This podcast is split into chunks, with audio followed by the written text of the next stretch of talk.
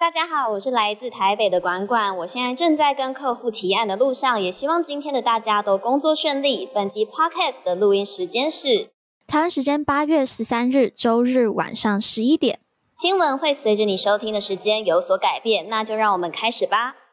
US 台湾 Watch，美国台湾观测站，台美关系下一站。新闻加料，评论加辣，欢迎收听。观测站底加啦！欢迎收听第三季第八十七集的观测站底加啦，我是可心，我是方瑜，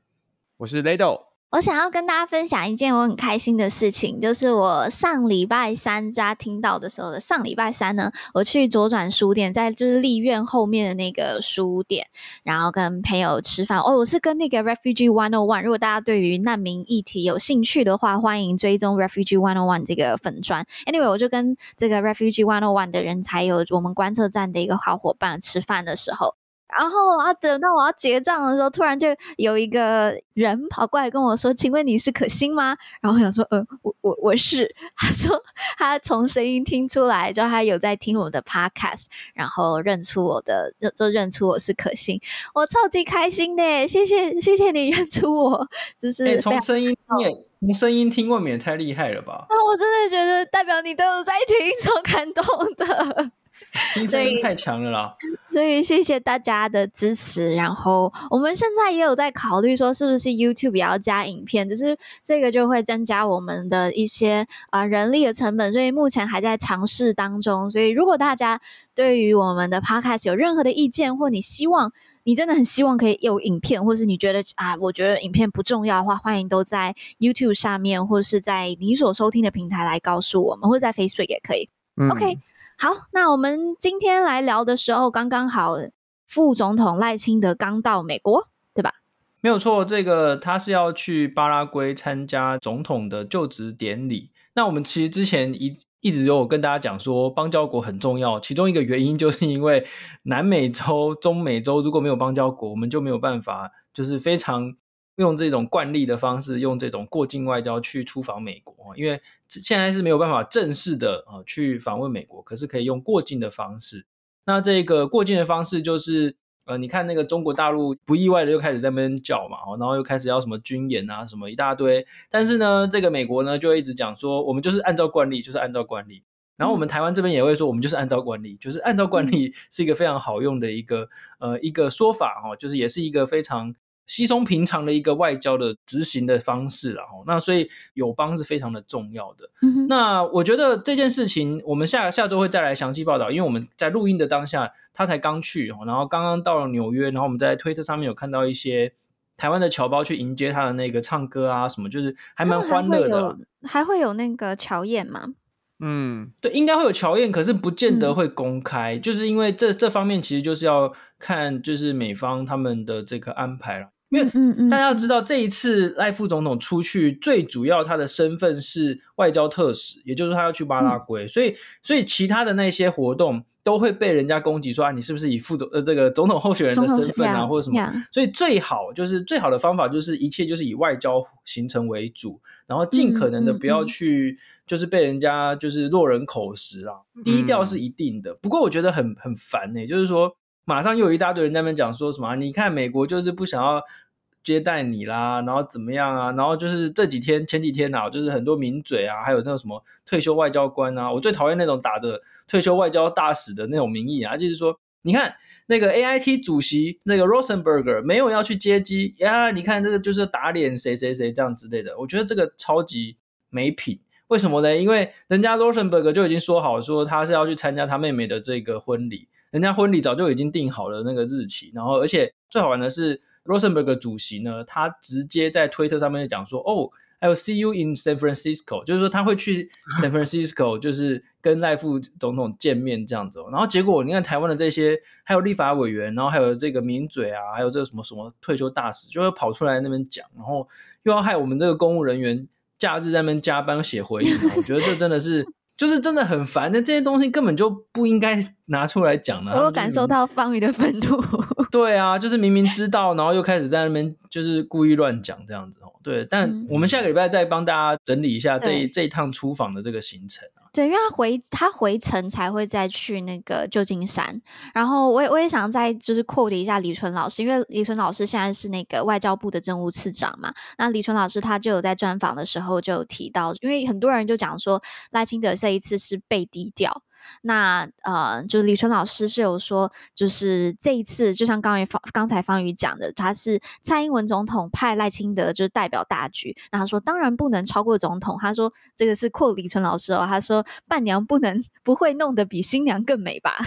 所以他说，本来就是应该规模小一点，而且低调一点。那我也看了一些分析，他们也提到，就是确实啦，就是因为赖清德现在。这个总统候选人的身份，那美国也讲得很清楚了，他不会选边站，就是所以也有可能因为这个原因，他们也就是本来就有很好的理由要低调。嗯、那这一个这一个身份，他总统候选人的身份，又让他更有理由要去低调，就是大家都公平。嗯、所以这样那些众议员就要失望了。前一阵子不是对一好几位众议员联名，就是致函给那个 美国副总统，啊、对。对啊他们就说要 Kamala Harris 跟那个赖清德碰面嘛？对，其实其实这个很难说诶，因为你大家还记不记得那个四年前赖富刚选上副总统的时候，但还没就职，他还是平民的时候，我们就是我们有这个威廉赖平民威廉赖的华府游记，他就真的到了华府，然后到处爬爬照这样子，然后他是过了三个月之后才放出一张照片说，哎，你看我跟那个众议院议长 Pelosi 见面这样子，那他到底会不会跟谁见面？其实很多时候。有些其实是不会公开的啦。那我们当然会希望说，这个外交的行程当然是见越多人越好，握越多的手越好。那这个就是至于会不会公开，嗯、那个我们就是不期不待。但是 没有伤害。那对，但在外交行程真的是很难说到他他到底见了谁这样子。嗯嗯嗯嗯，好，那我们来聊一下，我们今天会讨论哪些新闻。首先呢，是这个拜登的行政命令限制三大科技去投资中国。那再来第二则新闻呢，是拜登又失言了。不过这个失到底是就是失去的失，还是失去的失言论的言，还是说这个施舍的施跟呃盐巴的盐？可能还要再思考一下。那第三个新闻呢，我们来分享来看一下，现在皮尤研究他们最新的关于台湾的这一个民调，我们觉得还蛮有意思的。OK，那呃，在美国新闻部分，我们就来聊一下这现在的这个美国大选，还有美国这个老人政治的这个 问题。OK，那来最后来讲一下现在的国际新闻，就是 The World Next Week。嗯，其实也不算是。World Next Week 了啦，我觉得 这是国际新闻的部分。嗯，我觉得这整个礼拜，或是打开 Foreign Policy，或者是一些呃这些讨论国际政策的呃这些。呃，内容平台的话，会看到其实蛮大的比重都在讨论 climate change。嗯，当然，其中一个很大的原因就是上礼拜我们有提到，就是说在亚马逊高峰会就是举办了，然后讨论要怎么保护这些雨林。除了这个以外呢，现在各地全球各地很多地方都有很严重的野火，所以。Climate change 真的是一个非常重大的一个议题，希望大家更重视。OK，那第二个议题呢，是大家可以来关注一下纽西兰。那纽西兰呢，他们在上个礼拜五，他们就释出了一个国安的文件，那里面就提到了中国、伊朗还有俄罗斯他们在做一些干预的行动。那其中呢，最严重的是中国的，就是中共的行动。那包括他们会要求这些在纽西兰的中国人去做一些情报的呃收集情报，那大家可以再来可以看一下，关注一下接下来这个文件如何在纽西兰发酵，甚至去影响澳洲，还有整个这些太平洋国国家的对中政策。OK，好，那我们就进入到我们的第一节新闻。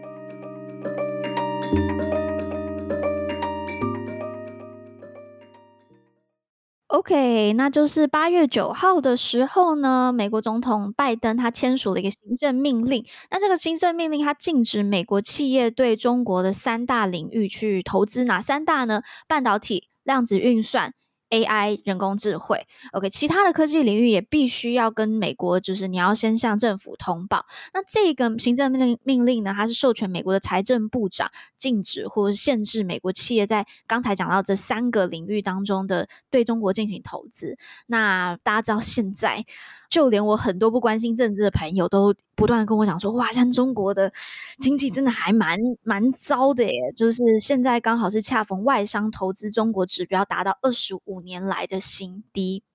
嗯，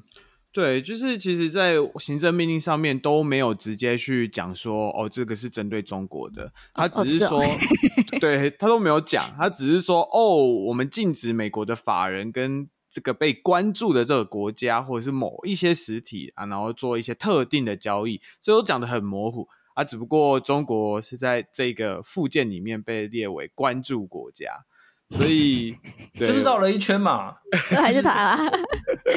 对啊，可是就是就是他啊，就是点来点去啊，反正就是你的感觉。还有还有那个香港跟澳门，对不对？好像就是一起嗯，嗯，对。然后，而且路透社他报道就是说，呃，拜登政府啊，他这些官员就是这一段时间一直都强调，任何限制美国在中国投资的这些行为，都只是针对部分领域，不是要什么全面禁止。我觉得某种程度就是要跟你说，哦，没有 decoupling 这件事情。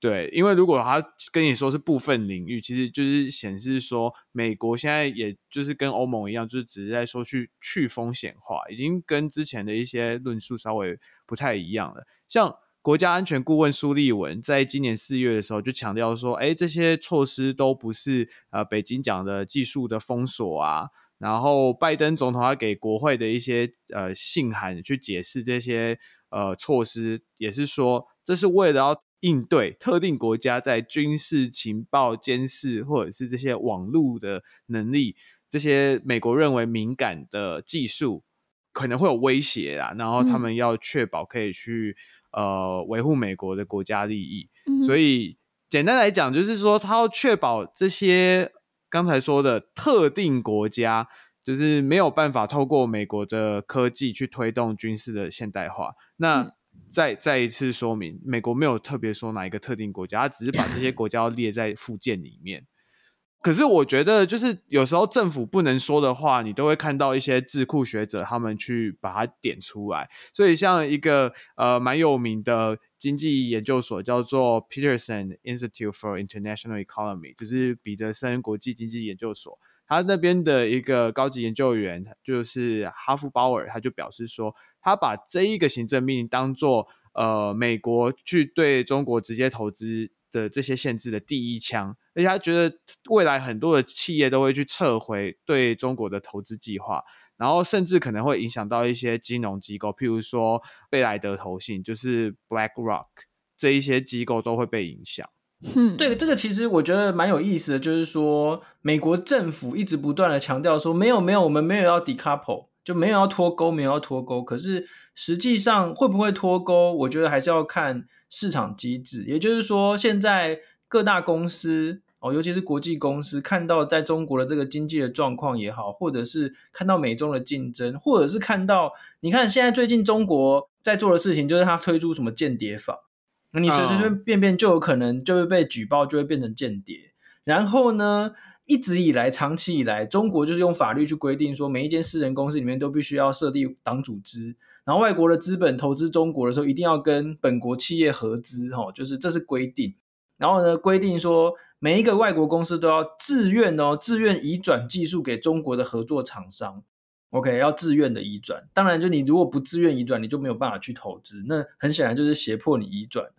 最近北京就是一直去大力推动要收紧更多的这个控制然后。那所以厂商会用脚投票，就是也不是他们他们没有投票，应该说厂商会用脚做决定，就是说他们看到这些状况之后，就是会慢慢的离开这样子。嗯。刚才讲那个 decoupling 到底会不会真的？因为像美国是用 de-risking 嘛，呃，嗯、我我到底会不会真的是 decoupling？我我觉得就像方宇讲，真的需要再看整个市场机制。但我觉得我自己观察啦，我觉得现在很多的大厂他们也都还在观望当中，因为大家都真的不想要放掉中国这一个超级大市场，他们有可能会。推出两个 supply chain，一个是专门给中国的，然后一个是给其他的 rest of the world。我觉得他们就是降低说中国的这一个 supply chain 就影响到其他的 supply。但是就像是刚才也提到，像中国的经济真的很差，那会不会有一些公司就觉得那干脆我放弃？这也是嗯有也会有看到一些的。那我觉得就是继续继续观望，也要看中国的这个市场怎么去发展。OK，那。我觉得这边可以特别讲一下，就是中国商务部对于美国的这一个行政命令，他们是说，就是美方打着去风险的幌子，在投资领域搞脱钩断裂。哎，我就要让 Lado 念啊，Lado 比较会念，你你念，你念，你后面这一段你念。你说哦，好好好好好。中国商务部亦发表声明，斥责美方打着去风险化的幌子，在投资领域搞脱钩断链。严重背离美方一贯提倡的市场经济和公平竞争原则，影响企业正常经营决策，破坏国际经贸秩序，严重扰乱全球产业。除了严重关切之外，还将保留采取措施的权利。真的是。太我们好像这个 眼球眼球中央电视台已经停止更新，有点可惜。你那个你刚去的 很厉害。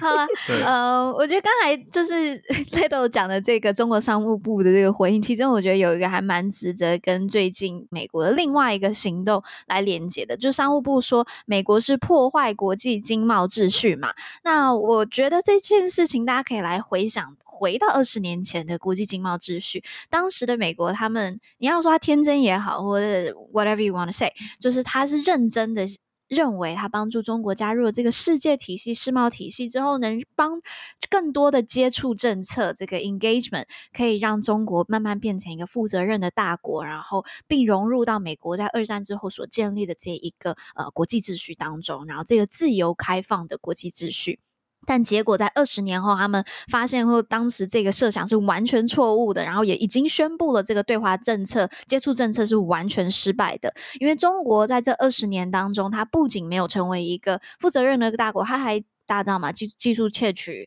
然后盗用的这些事件都频频发生。当然不是说其他国家都没有，其他国家也有爆发生这些事情。但是你是可以把他们拉过来，然后或是美国也有足够的能能力去跟他们去抗衡的。那现在中国已经大到一个程度，那他们甚至把这一些技技术呢，就是他们窃取来的技术，他们发展的技术，去用在人权压迫，然后巩固他们的这一个威权统治，嗯、甚至是。尝试去颠覆现在美国原本建立的这个国际秩序，他们要建立一个自己符合自己的国际秩序。OK，那大招的是，就是众议院也在上个礼拜刚用四百一十五比零。就是完全的压倒性通过了，要把中国列入已开发国家。换句话说，中国就不再是开发中国家了，然后他也没办法再去享有开发中国家的这一些优惠了。而且他们也废除了中国在国际组织当中的这些特殊待遇。那为什么要特别讲这件事情呢？因为当时把中国列入。开发中国家，然后以开发中国家提供给他什么最惠国待遇啊等等的，就然后还有国际组织的待遇，就是当时美国接触政策的最一开始的，就是这些起点，他们想要为中国开启大门，而现在他们完完全全压倒性的通过去撤回这个这个 policy，等于是撤回当时或是反转他们过去错误的接触政策，嗯。呀，yeah, 所以我觉得商务部说美国破坏国际经贸秩序嘛，honestly，我觉得破坏的人是中国啦。从我的角度来看，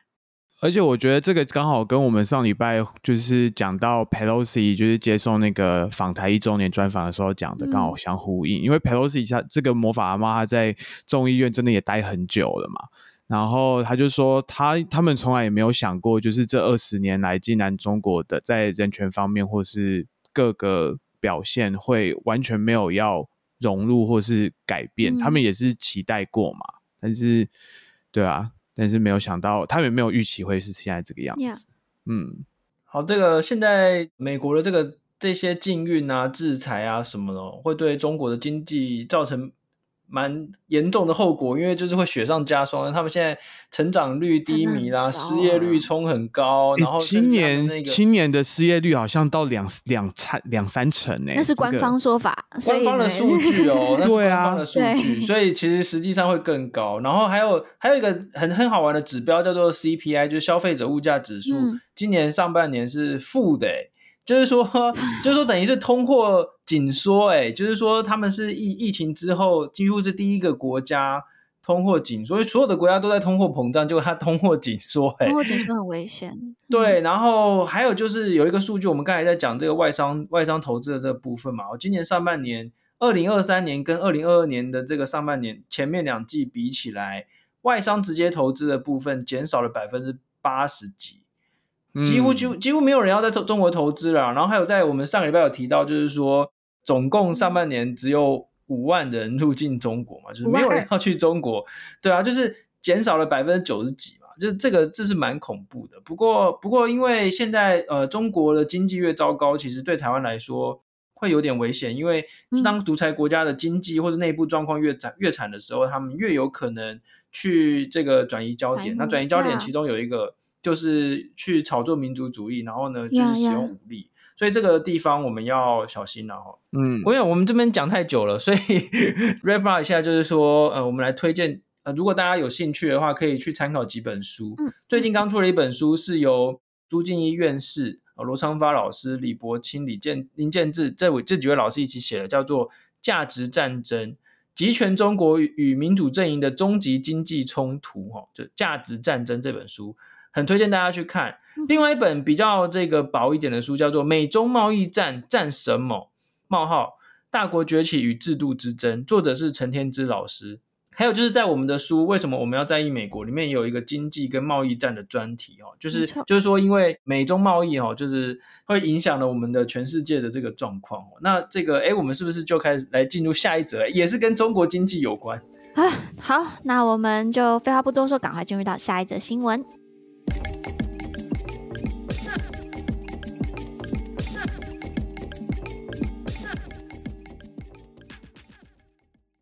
OK，第二则新闻的部分呢，就来聊一下拜登啦。那就前阵子大家知道那个国务卿布林肯他访中国嘛，那结果呢，拜登在一个竞选的募款活就场合上面说习近平是独裁者，那呃当然让中国非常的生气，然后指责美国去挑衅。那之后布林肯还有上节目去专访，那他 就是直接在节目上面就是说，拜登总统讲的非常清楚，他总是坦率的说话，而且他代表我们所有的人。虽然我没有到很同意啦，因为他们常常但是，anyway，那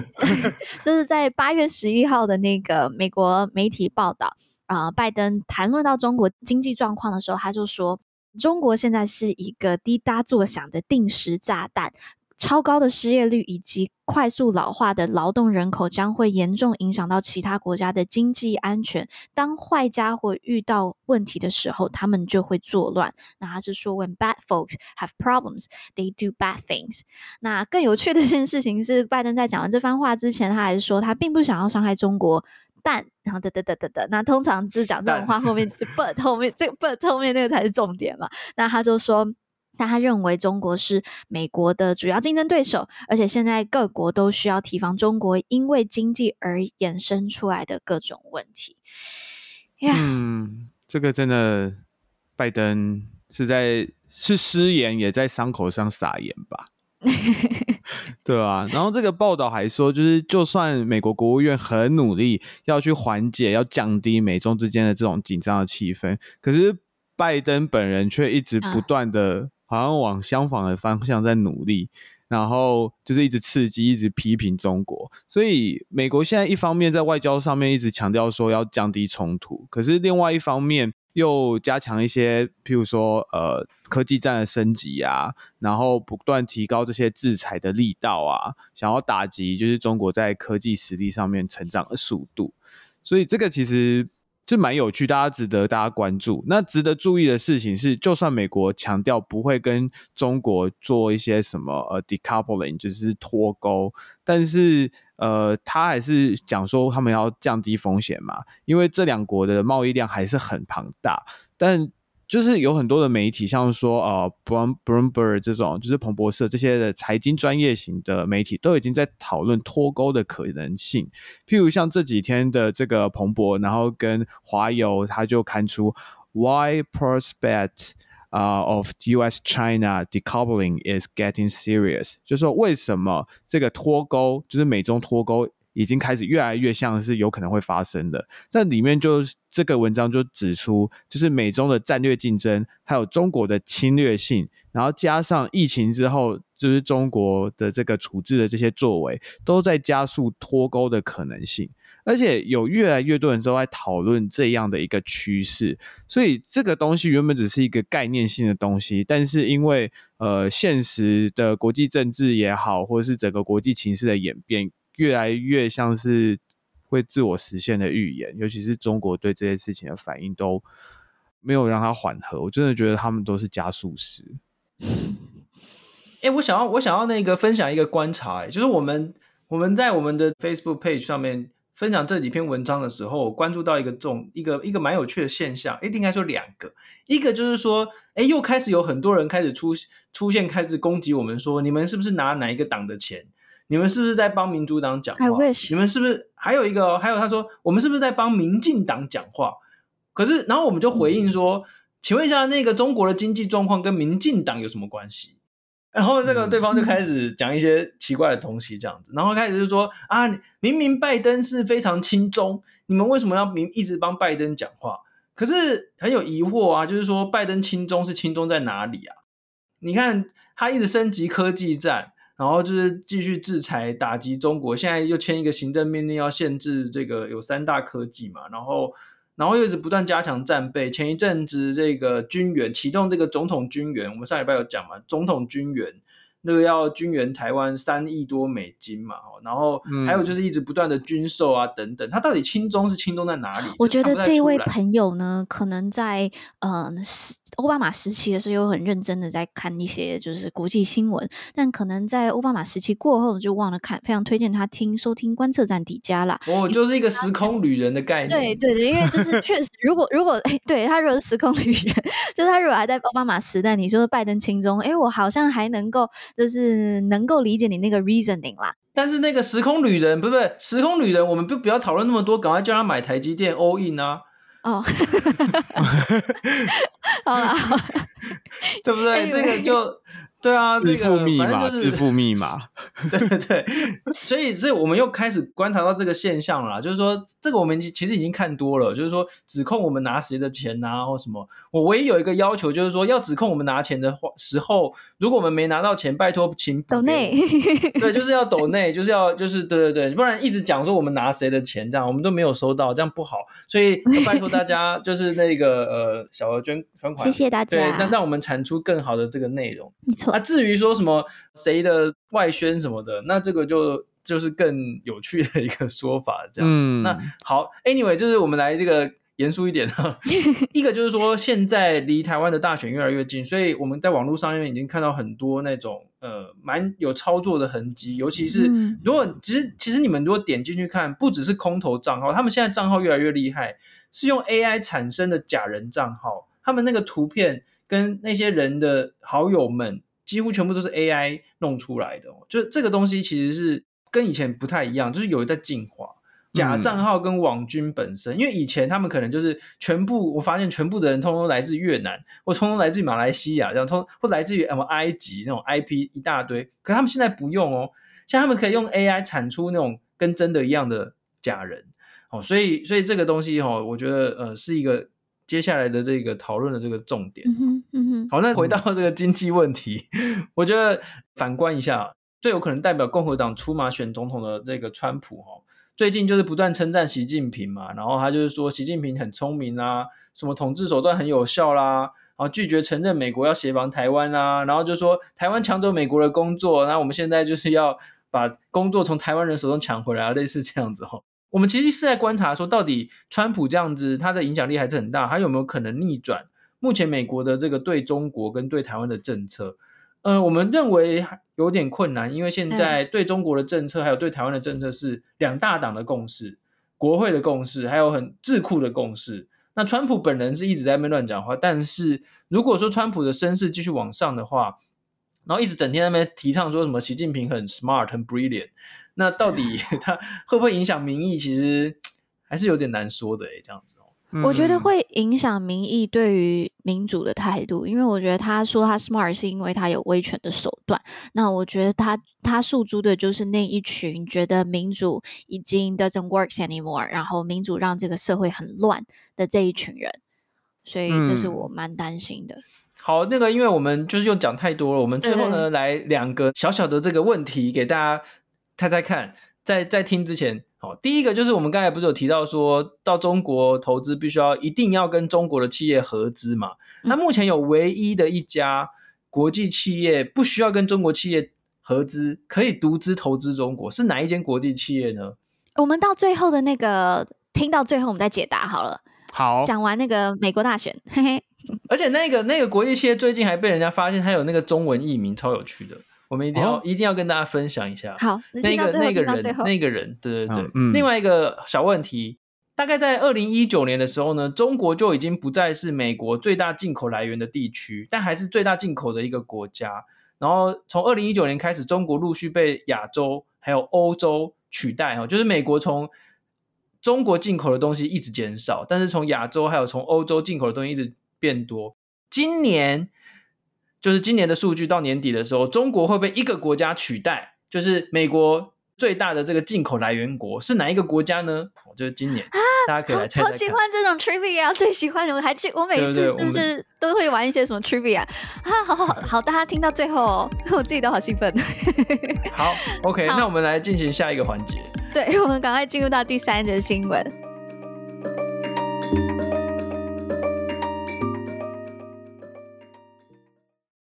好，那呢？哎，那第三则新闻我们也来一个 trivia 好了，就是呃，皮尤研究他们最新呢就有一推出了一个调查结果，就关于全世界没有到全世界啦，就二十四个国家各国民众对于台湾以及中国的看法。OK，短短的让大家先猜一下，你们觉得哪一个国家对台湾的关就是喜好度是最高的？OK，那我先讲一下，就是像全部的国家算起来，呃，有二十这二十四个国家啦，不是全部，就二十四个。国家有四十八趴那受访者是对台湾具有好感的，二十八趴是负面观感的。那值得注意的事情是，二十五趴是没有没有想法。OK，那来，Leo 帮我们来揭晓一下是哪一个对哪一个国家对台湾的好感度最高？对，这个没有疑问嘛，就是最近刚好来访的水户黄门日本，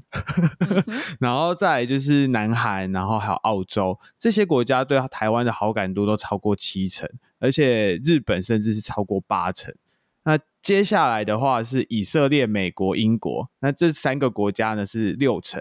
那接下来还有很多的国家是过半数的这些民众是对台湾有好感，譬如说瑞典啊、荷兰，还有印尼跟德国。那比较值得注意的事情是，选项你可以选就是不知道，所以在美国的这个调查里面，选不知道的比例只有四 percent。然后，可是有一些国家选不知道还蛮高的，像加拿大就有百分之二十五，所以呃，这个加拿大是蛮特别的。不过，就算有二十五 percent 的人是说哦不知道，可是呃，加拿大对台湾的反感程度其实是蛮低的，所以在反感程度的部分，不晓得大家觉得有哪些国家会最讨厌台湾？这个超级令人意外的，就是说，我我们刚刚看到大家看到的时候，应该都觉得蛮意外，就是说这些国家到底是到底在反感什么，对不对？台湾到底在反感什么？这样子，对对，就是这个净反感，就是说已经把它加减，就是整个平衡掉了，所以就是单纯反感的这个程度，前几名，第一名啊南非，第二名印度，第三名巴西，第四名希腊，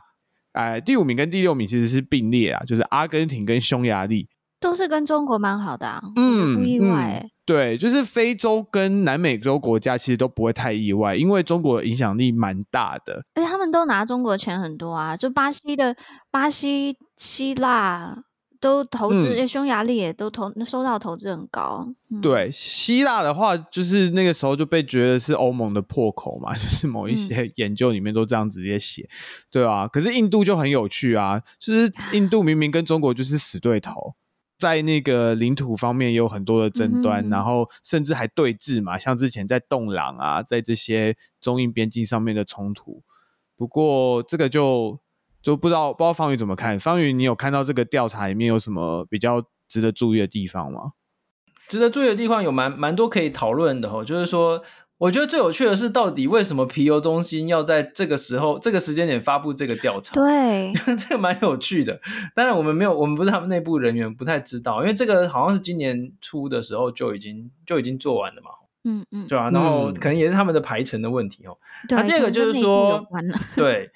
第二个就是说，我们看到就是中国影响力仍然是蛮大的，尤其是在这些中国这个非常呃这个贸易、政治、经济等等呃连结度非常高的地方。那像欧洲反感度最对台湾反感度最高是匈牙利哦，那匈牙利当然就是非常的亲中了哦。那可是他们对于台湾的好感度跟反感度其实是差不多，比例是其实是差不多的哦。所以这，所以也不不会说他们就是代表说他们讨厌台湾，不会哦。嗯，他们的总统心中啦，他们的总对总，因为他们政策上也是，对，他就是一个那个 populist 嘛，你叫民总，匈牙利应该是总理，匈牙利应该是总理，对对对。任何的调查其实要看他比较的对象哦，比如说 在印度的百分之四十反感，跟在这个其他国家的百分之三十，这其实要看他跟谁比。OK，比如说，在这个调查当中，有一个题目是拿台湾跟中国比。可说，OK，在台湾跟中国当中，请问你喜欢台湾还是喜欢中国，还是都喜欢，还是都不喜欢这样子哦？如果我们拿这个来看的话，你看日本就是在台湾跟中国相相比当中，选台湾喜欢台湾的百分之七十一耶，然后喜欢中国的只有百分之一。好，所以你看。这个就是很有趣，像刚才我们说，这个对台湾好感度非常高的那些国家，如果拿台湾跟中国相比的话，好感度仍然是非常高。例如说澳洲、韩国、美国这些哦，都半数以上，就是两个相比之后还是选就选台湾。反过来，OK，反过来看，像那些反感度比较高的国家，你拿台湾跟中国相比的话，其实像印度并没有比较不爱台湾哦，没有、嗯、哦，就是说百分之二十二的人仍然是选说唯一喜欢台湾。只有百分之七的人表示说唯一喜欢中国，也就是说，其实他反感，他对台湾反感度高，可是对中国反感度更高，而且高很多。OK，所以说他其实并不会说，我们就说啊，你看印度怎么对台湾表达反感？嗯，其实相对于中国来看，这个反感度还没有没有中国高这样子。而且你看他那个相比这个比较当中，有百分之三十五的人选不出来说哪个比较好，哪个比较不好，所以有可能就是。这个印度可能就是人口比较多，然后区域比较大，其实大家都不太知道说到底谁的那个比较不好。嗯、而且而且，其实如果我们去看那个呃对外贸易跟那个贸易的量，台湾的这个跟印度之间双边贸易量只有中国的零头。真的是零头一点点，就是这个还有很大的成长空间。对，所以这个当然就是对台湾可能就是没有什么太多的这个感觉这样子。对，对。不过我我真的蛮担心外交部的同仁又要加班的，原因是因为我觉得一定会有立委就可能拿这一份就是民调，然后就去立法院咨询，就说：哎，那你这个外交部的新南向，就是这几年这些政策到底在干嘛？你看印度搞的印德武是西南向最大目标国之一，然后反感度这么高。对不对？就是搞不好就预算会起。对啊，接下来搞可能就是会搞这出。可是我我自己的经验是，因为我之前真的在印度待过一段时间，然后印度它大家真的不要。把印度想的太纯粹吗？因为像台湾周边的国家，日本、韩国或者是说泰国这样，就是好像民族组成都很很单纯。可是印度之所以像方宇讲的，就是它幅员很大之外，它每一个州其实呃讲的语言、写的文字全部都不一样。然后他的很多的一些生活的条件也都差很多，所以这一份民调它到底是怎么样的抽样，还有就是抽哪些人，其实这个都会很大的影响。因为那个时候我在我在印度最大的体会是，根本没有人真的知道台湾。大家知道台湾的时候，都是因为他先知道中国，所以他才知道台湾。然后，而且他通常知道台湾的话，都知道台湾跟中国不一样。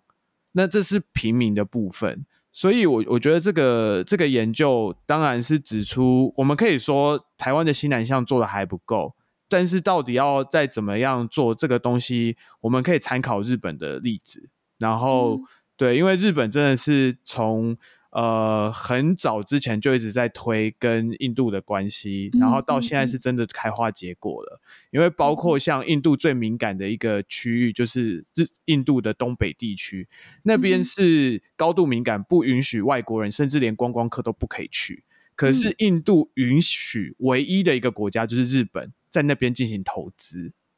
嗯，所以日本很成功。那你看，日本唯一喜欢台湾有七十一趴，唯一喜欢中国只有一趴。那我们好好跟日本学一下，教他教我们几个撇步，应该是不会太难啦。但是我们对，就是可以跟日本一起合作，然后去就是跟印度合作。我觉得这个可能会，如果我们单纯。台湾自己去找印度比较难的话，那我们找日本一起嘛，就是说，哎，日本做什么，然后我们台湾做我们哪个部分，那就是跟印度一起做，这样搞不好比较有机会打进去。嗯，嗯，这是我的看法。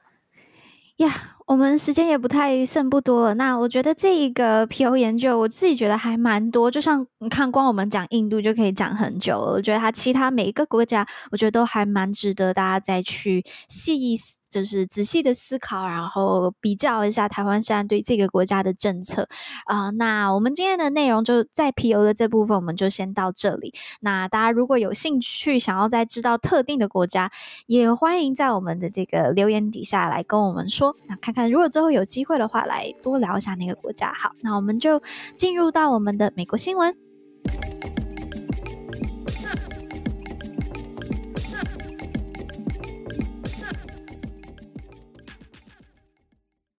OK，那美国大选的部分呢，就是 就还是一样，呃，就是川普就是是这个 front runner 嘛，就是在这个呃共和党里面的 front runner，所以就先先不讲。但我想要来跟大家聊一个几个呃关于美国目前政治的一个呃数据。那大家也知道，这一次如 如果到最后又是拜登跟川普的话，现在拜登一个八十，一个七七嘛，对不对？他跟川普，这真的是见证人类历史的。呃，医疗的进步啊，那我们来跟大家分享 几个数据。那第一个呢，就是呃，刚才提到现在的美国总统是八十岁，那大家来猜一下，参议员就参议院里面参议员的平均年龄是多少？七十。方宇觉得呢？六十。答案是六十五。OK，那众议员刚好是我们两个一半，对对，一半。那众议员的话，那平我就赶快直接讲答案好了。那众议员的平均年龄是五十八，美国人整体的平均年龄是多少呢？三十八点一，这是二零一九的数据啦。OK，那对，所以就是大家可以看得到，就是整个代表我们我们民意机关或是我们的政府机关的这一些人。真的老很多，但是我觉得老也不是一个不好的事情，因为毕竟要做政治，肯定需要有更多的经验嘛，所以这也是也是有合理的。那所以呃，PO 研究又是 PO 研究，他们之前也有问过，就做一个民调，就问说，诶，那你觉得最适合当总统的这个年龄是多少？方宇跟 Leno，你们觉得最适合是几岁？我觉得六十五以上吧。嗯，但是你说适合当总统哦？对，四十五、四十五或五十就可以啦。嗯，奥巴马那时候就。你看，你看那个欧洲国家一大堆那种，甚至不到四十就当上总理的。对。然后你知道我们的那个总统，我们总统候选人是要多少岁才能才能参选？四十是不是？啊，对，我觉得四十。对啊，我就觉得这没有道理啊！就是你如果，你 就是为什么一个成年人就应该要可以选总统才对啊？就是用用年龄用年龄限制，我觉得是没有道理的。Anyway，那就是大家这个也有去问，就是说调查，就是说，哎，美国你们觉得几岁是最适合当总统的年龄？那二分之一的美国的，就是受访者，他们是说五十岁。大概五就是 fifty 呃 fifties，就他在他的五十几岁这段时间，然后呢，大概有 quarter 就是四分之一的人是大概觉得在六十几岁的这一个区间，对，所以大家可能就是五六十吧，大家觉得 OK，他可能是身体状况还好，但他的人生经验也到了一个程度，嗯，对对对，让他可以去做更成熟等等的这个这个考量。那我我在听 NPR 的他们的这个讨论的时候，他们就。讲到说，现在美国的整个政坛是非常的呃老的。那这除了他们真的有提到说，这真的确实是人人的平均寿命就是延长了嘛？那人也真的确实，或者医疗技术提升了啦。那人通常在做，就是你做到政府职的时候，这个职位通常你会你会你在在位会会比较久。然后再来一个事情是，就是 incumbent，就是在任者，他们都会有一些优势，嗯、比你完完全全新的新人要去选。是有优势的，所以就让他们，就是让这些人又一直在位这样子。嗯、那再来，就像刚才提到，大家也确实真的比较喜欢有经验，或是觉得他比较成熟吗？就是有比较多人生历练的这样的人。所以很多的因素都造就了现在美国真的是老很非常老的啊、呃、政治政治环境啦。虽然、嗯、很多人都讲，就是说。拜登真的太老了，但到时候呢，会不会、就是？可川普其实也没老，没没有小多少。我觉得是他们，就你刚刚看他们两个走，气场差很多，气场差太多。那个那个 Kasich 就是不不太一样，对，所以我觉得，嗯，这个这个可能是拜登 要跟 川普学一下的。可是这个真的不管民主党或 共和党，这有什么好跟川普学？不不，跟川普学不行吧？他每天都是喝可乐跟那个吃麦当劳。突然想到，因为拜登有时候会一直在那边小跑步，我就想 不要再跑了，你每次小跑步都摔跤，不要再跑。可是我觉得这个老人政治真的是两党都有的问题，因为我记得美国的新闻前一阵子不是有一个阿嬷，然后跟一个阿公就分别是不同政党的，然后他们就是众，好像都是众议员吧，然后就是对着一个男生是对着这个记者会的时候放空，然后就不知道自己在讲什么，然后另外一个是投票的时候忘记要怎么投票，对，这个蛮夸张的，就是。好啦，嗯呀，yeah, 我觉得可以，大家继续再关注一下，就是现在也越来越多看到越来越讨论，在讨论就是政治人物年龄的这件事情。嗯、那我们也可以，嗯、我想有可能越多的讨论也会影响接下来的美国的大选。明年十一月还很有的让我们观察的。好，那我们美国新闻的部分就讲到这里。那我们来公布一下刚才最好玩的 trivia，就是第一个问题是什么？啊、呃，中国的中国第一个问题。可以独资，对对对，可以独资投资在中国的国际企业，目前就只有唯一的一家，到底是谁呢？三星，三星是三星啊？三星吗？就是，答案就是特斯拉哦，没有错。然后我觉得最有趣的一件事情是，最近有人就发现说啊，特斯拉在台湾要登记成立嘛，因为特斯拉在台湾有分公司，然后他那个负责人写的名字叫做马宜郎。啊，宜宜 就是那个有，对，就是宜就是友谊的宜，郎就是那个呃郎中的那个郎，所以 Elon Musk 的中文名字就叫做马宜郎，Elon 嘛，对不对？就 Elon，然后马斯克嘛就是马，所以他的中文名字就是诶，以后我们就可以称他为 马宜郎，就是一个很有趣的中文名字啊。我不知道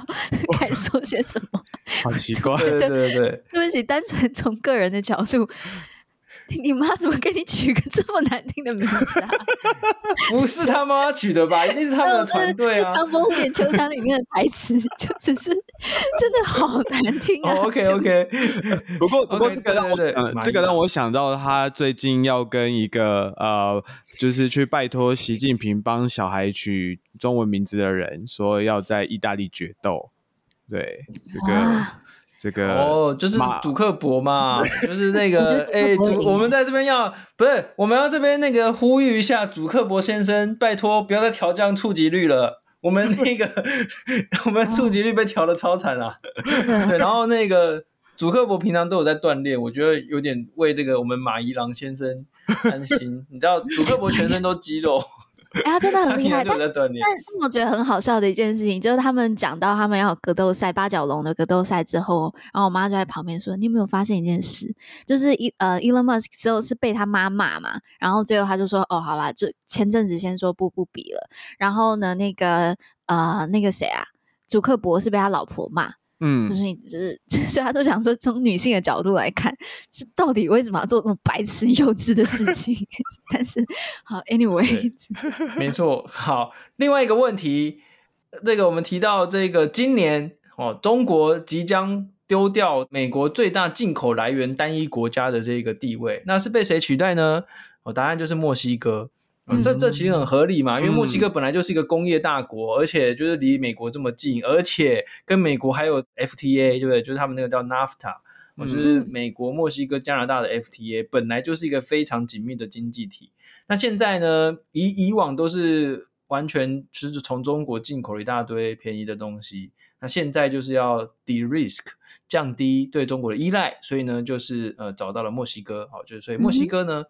这个经济呢，就是会呃更跟美国会有更好的这个连结。嗯，以上就是我们今天的两个小小题目。哎，这样如果观众朋友们觉得这个不错的话，我们以后就来设计像这样的小题目好了。哎，我偷偷跟大家讲，我我其实那时候在 DC 的时候，我买一本就是呃 American President U.S. President Trivia，就是叫什么？就是美国总统的。呃，趣味小趣味小知识吗？冷知识，冷知识。我看的好好玩哦！